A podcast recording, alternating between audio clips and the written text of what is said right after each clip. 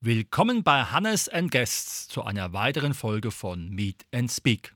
Unser heutiges Thema: Hilfe, ich bin zu nett mit Buchautor Ingo Nomsen. Hallo! Grüß dich, Servus. Ingo, wie bist du auf die Idee gekommen, ein Buch zu schreiben?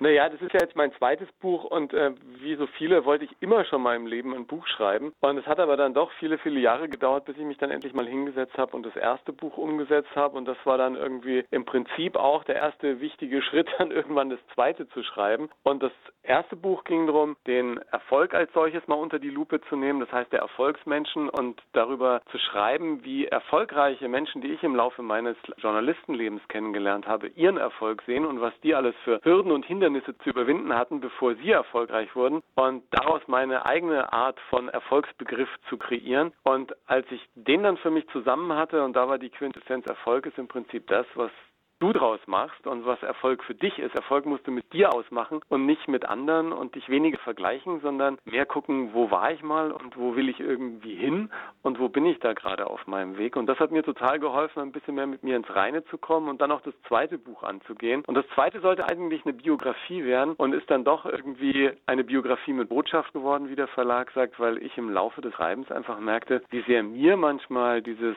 zu nett sein zwischen den Füßen hing oder wie so ein Klotz am Bein äh, hinter mir äh, hergeschliffen wurde die ganze Zeit. Und ich merkte, dass ich in der Beschäftigung mit dem Thema und in der Beschäftigung mit meiner Geschichte einfach immer mehr bei mir selber ankam und plötzlich äh, einen ganz anderen Umgang mit meiner eigenen Geschichte hatte und mit meinen eigenen Träumen, Wünschen und Sehnsüchten, die dann doch leider so oft unter dem Hamsterrad des alltäglichen Geschäfts äh, liegen geblieben waren. Und plötzlich hat sich mein Leben wirklich auf äh, links links gedreht. Und ich hätte sicherlich auch nicht, wenn ich nicht dieses Buch geschrieben hätte, irgendwann gesagt, die ZDF-Zeit ist jetzt erstmal vorbei. Jetzt kümmerst du dich um deine Träume, die links und rechts des Weges liegen geblieben sind. Und äh, eigentlich nur deshalb bin ich dann letztendlich auch in Rostorf im Secret Garden irgendwann gelandet, weil ohne das hätte ich ja auch mein eigenes Abendprogramm nicht auf die Beine gestellt und mich im Zuge der Comedy da zu einem eigenen Abend hin entwickelt, an dem ich die Menschen mit an die Hand nehme und mit in mein Leben vor und hinter der Kamera nehme. Und das ist doch irgendwie für mich immer wieder, wenn ich jetzt selber drüber spreche, sehr verwunderlich, dass sich aus einem sehr erfolgreichen Moderatorenleben plötzlich ein ganz anderes Leben entwickelt hat, dass sich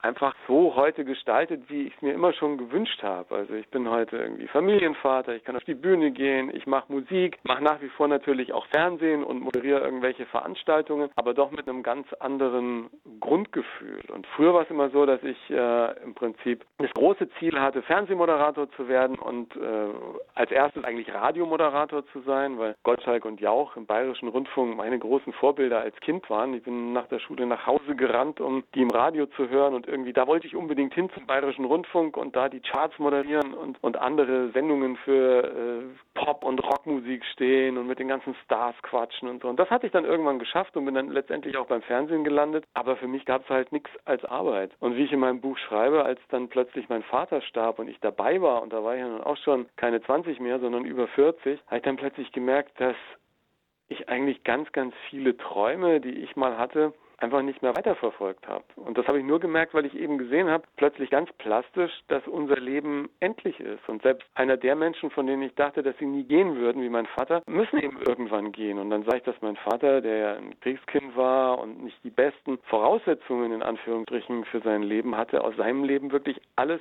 gemacht hatte und seine Träume umgesetzt hatte von der eigenen Familie, der eigenen Karriere bei der Bundeswehr. Und ich stand dann da und dachte mir im Nachgang, was, was hast du eigentlich aus deinem Leben gemacht und was hättest du eigentlich alles mal äh, gerne werden wollen im Leben und warum hast du dich nur auf das eine konzentriert? Und dann habe ich plötzlich angefangen, meine ganzen Wünsche mal aufzuschreiben, die da liegen geblieben waren und versuchte die Schritt für Schritt sozusagen zu erfüllen und umzusetzen, meine Träume. Und das erste Buch war dann der erste markante Wegesstein auf einem langen Weg, der die letzten viereinhalb Jahre auch nicht immer ein einfacher Weg war, aber Hilfe, ich bin zu nett ist sozusagen die Geschichte dieses langen Weges seit dem Tode meines Vaters. Und da hat mich das Leben nochmal in ganz neue Bahnen gelenkt und zu äh, Gipfeln geführt, von denen ich schon nicht mehr dachte, dass es sie wirklich geben würde. Gab es auch andere Schlüsselerlebnisse, die dich zu diesem Titel getrieben haben?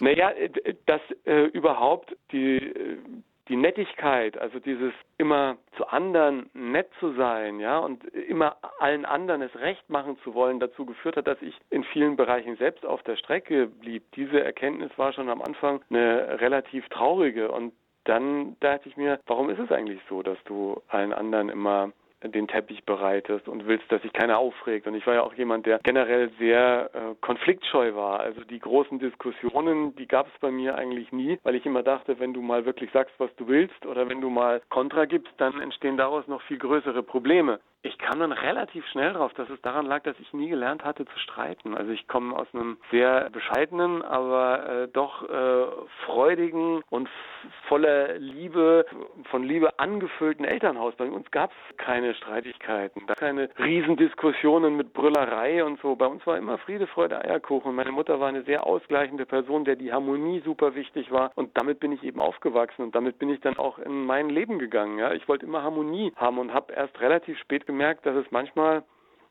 aus heutiger Sicht gar nicht so schlecht ist, wenn man kurz mal äh, sagt, hey Freunde, bis hierhin und nicht weiter. Und dass das im Prinzip auch gar nicht so schlimm ist, weil du da eben auch den anderen ganz klar und deutlich sagst, was du willst und wie du die Dinge siehst. Und erst dann kann ja ein wirkliches Miteinander entstehen, wenn jeder seine Karten auf den Tisch legt. Und das hat bei mir super lang gedauert und war am Anfang auch gar nicht so äh, glücklich damit, dass diese Harmonie so mein äh, Leben bestimmt hatte, weil ich dachte, das wäre wirklich was Schreckliches. Und ich habe dann glücklicherweise irgendwann den Schalter gefunden und zu, äh, gemerkt, dass die Harmonie natürlich auch was total Positives ist und dieses einen Gleichklang herstellen und eine gute Atmosphäre herstellen und eine gewisse Freundlichkeit ausstrahlen. Das will ich ja nach wie vor. Ja, das hilft mir auf der Bühne, das hilft mir bei Fernsehshows, das hilft mir in Gesprächen mit anderen Menschen, die bei mir im Podcast zu Gast sind oder in irgendwelchen Fernsehsendungen. Das ist immer eine gute Atmosphäre. Ich habe halt mich selber irgendwie auf der Strecke manchmal liegen lassen und dann poppte in mir auch so eine kleine Geschichte hoch, die ich schon fast wieder vergessen hatte. Das war bei einem Fernsehcasting Ende der 90er, als mich Frank Elstner, ich machte damals noch Lokalfernsehen für RTL in Bayern, nach Köln eingeladen hatte zu einem Casting. Und ich hatte dann da auch wunderbar abgeliefert, wie ich dachte. Und danach nahm er mich auf die Seite und sagte, Herr Nomsen, also ja, moderieren schön und gut, aber wissen Sie, sind viel zu nett. Und ich wusste damals gar nicht, was er genau meinte. Heute weiß ich wohl, was er damit wohl gemeint haben könnte. Und das war dann natürlich auch ein schöner Anlass, dieses Hilfe, ich bin zu nett als Titel fürs Buch zu nehmen, ja, und irgendwie mal zu gucken, was unter diesem Rahmen dann doch in meinem Leben irgendwie entstehen konnte und wo es mich einfach hingeführt hat. Also ohne diese Erkenntnis, dass ich jetzt auch mal ein bisschen netter zu mir selbst sein muss, wäre wahrscheinlich vieles in den letzten vier Jahren nicht passiert. Mhm. Es ist aber so, dass du ja nicht unbedingt jetzt Journalist bist bei dem Fernsehmagazin Monitor, die durchaus kritisch Fragen stellen. Kann man auch sagen, wer gute Energie gibt, bekommt auch gute Energie zurück. Ja, das kann man schon sagen. Und ich glaube ja auch gar nicht, dass ich jetzt jemand war, der den kritischen Fragen immer ausgewichen ist. Auch früher war ich durchaus derjenige, der dann schon mal tiefer gebohrt hat, wo es dann auch äh, nötig war. Das hat es gar nicht ausgemacht. Aber diese Grundhaltung, freundlich zu den Menschen zu sein, glaube ich, hilft uns immer eine ganz besondere Energie entstehen zu lassen und einen ganz besonderen Raum, in dem eben auch irgendwie Dinge passieren können. Und mir ist ja auch nach wie vor wichtig, dass sich in äh, Fernsehshows oder auf der Bühne Menschen bei mir als Gäste wohlfühlen. Ja, das finde ich total wichtig. Mir ging es in erster Linie darum, dass ich auch außerhalb dieses mir so vertrauten Umfeldes von Radio und Fernsehen einfach mal ein bisschen mehr äh, Stellung beziehen musste, auch anderen gegenüber, weil ich war so ein Typ, der oft mit vielen Entscheidungen haderte. Ich habe immer, wenn ich A entschieden habe, gedacht, wäre vielleicht B noch besser gewesen. Ich war immer so einer, der manchmal so rumgeeiert ist und für mich selber hat das dazu geführt, dass ich oft nächtelang nicht schlafen konnte, weil ich immer dachte, es hat sich wieder falsch entschieden. Und da hat echt total geholfen, sich auch mal wirklich, und ich beschreibe das ja im Buch auch ausführlich, mit sich selber zu beschäftigen, mal zu gucken, okay, was will ich wirklich? Also genau diese Dinge, die da links und rechts des äh, Lebensweges liegen geblieben waren, wieder zutage zu fördern und zu gucken, okay,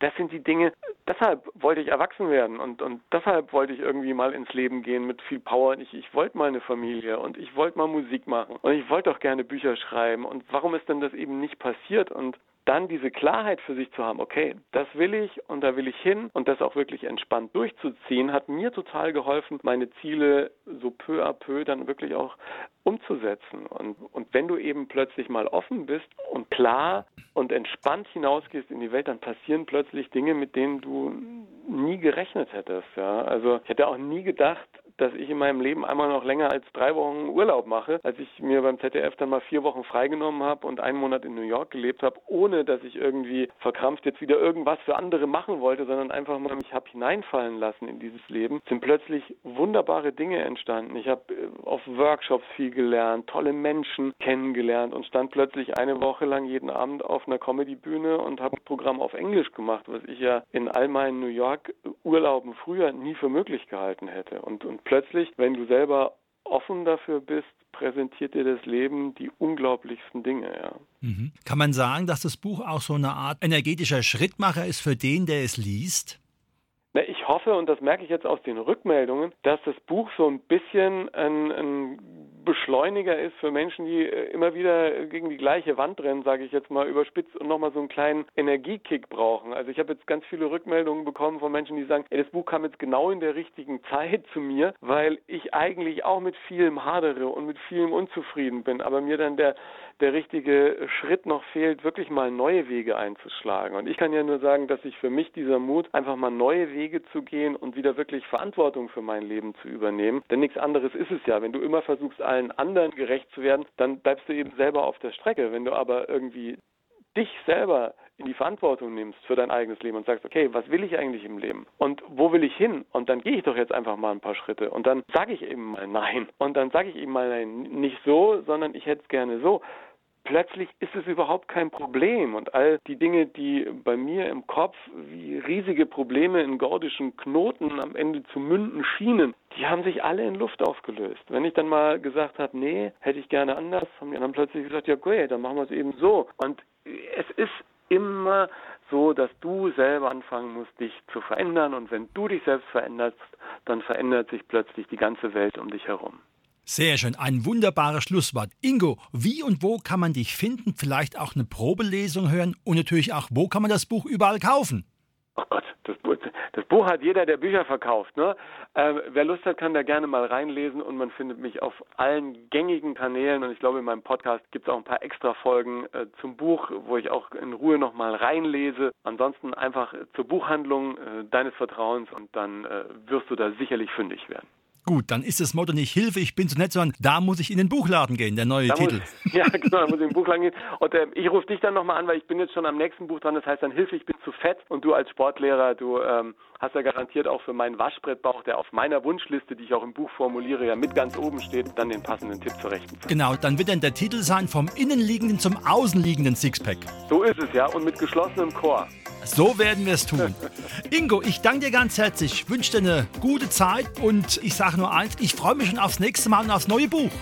Ich danke dir ganz herzlich und wünsche allen noch einen schönen Abend.